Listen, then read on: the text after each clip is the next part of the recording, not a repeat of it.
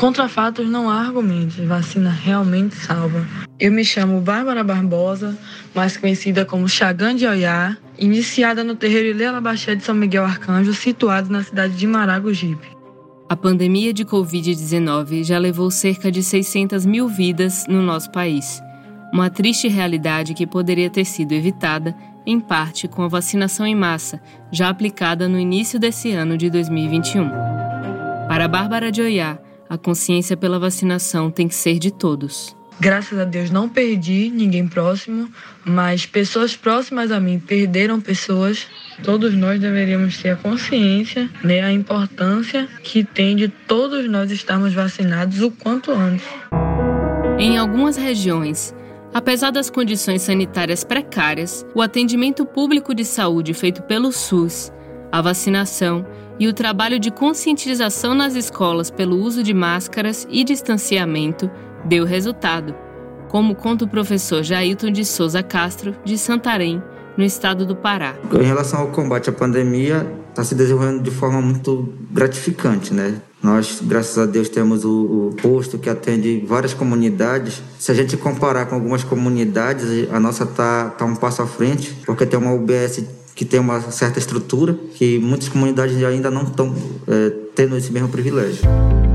O projeto Aure, no Recôncavo Baiano, selecionou pessoas das próprias comunidades para visitarem as casas dos moradores, levando informações importantes sobre a prevenção da Covid-19, além de distribuírem itens essenciais para o combate à proliferação da doença. A técnica de relações quilombola Márcia Correia explica a ação. Nós temos uma equipe de seis costureiras. Elas confeccionam semanalmente 400 máscaras. Essas máscaras são doadas nos bairros em que o maior número de pessoas confirmada com Covid, além das famílias que foram cadastradas. Um trabalho que ajudou tanto as comunidades mais carentes de Maragogipe quanto os próprios produtores do material.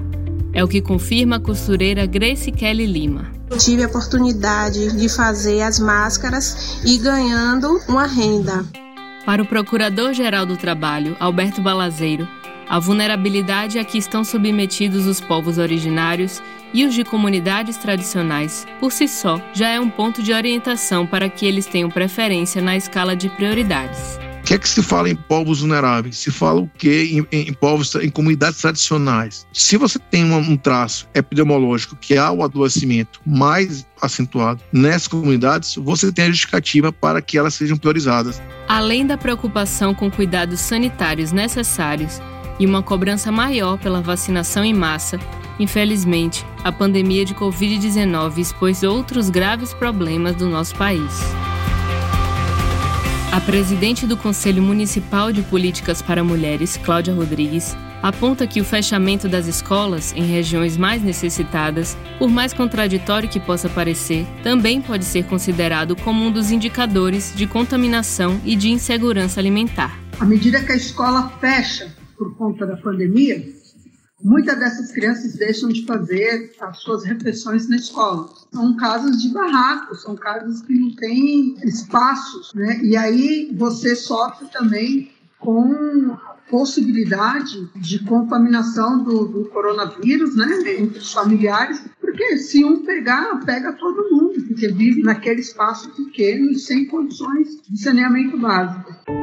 Outra consequência que a pandemia trouxe na questão da saúde foi a necessidade de uma atenção mais adequada com relação aos distúrbios psicológicos provocados em jovens e adolescentes. É o que nos afirma a socióloga Helena Oliveira, responsável pelo Programa de Proteção à Criança do Unicef, em Salvador a gente tem se deparado com uma realidade que é a da saúde mental. E isso é muito sério em termos de pensarmos políticas verdadeiramente mais efetivas que cuidem dessa agenda. Esse também é um outro impacto em jovens e adolescentes no contexto da pandemia. A saúde mental afetada de tal forma. A gente pode falar também saúde mental que, que, afeta adultos e mais velhos, mas o jovem, a juventude, o adolescente, esse é um tema que a gente precisa ter muito cuidado, muita atenção.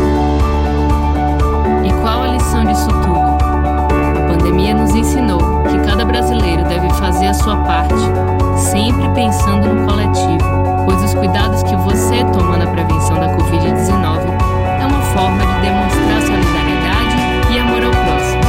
deu certo que foi no Distanciamento, uso de máscara, unidade, posto,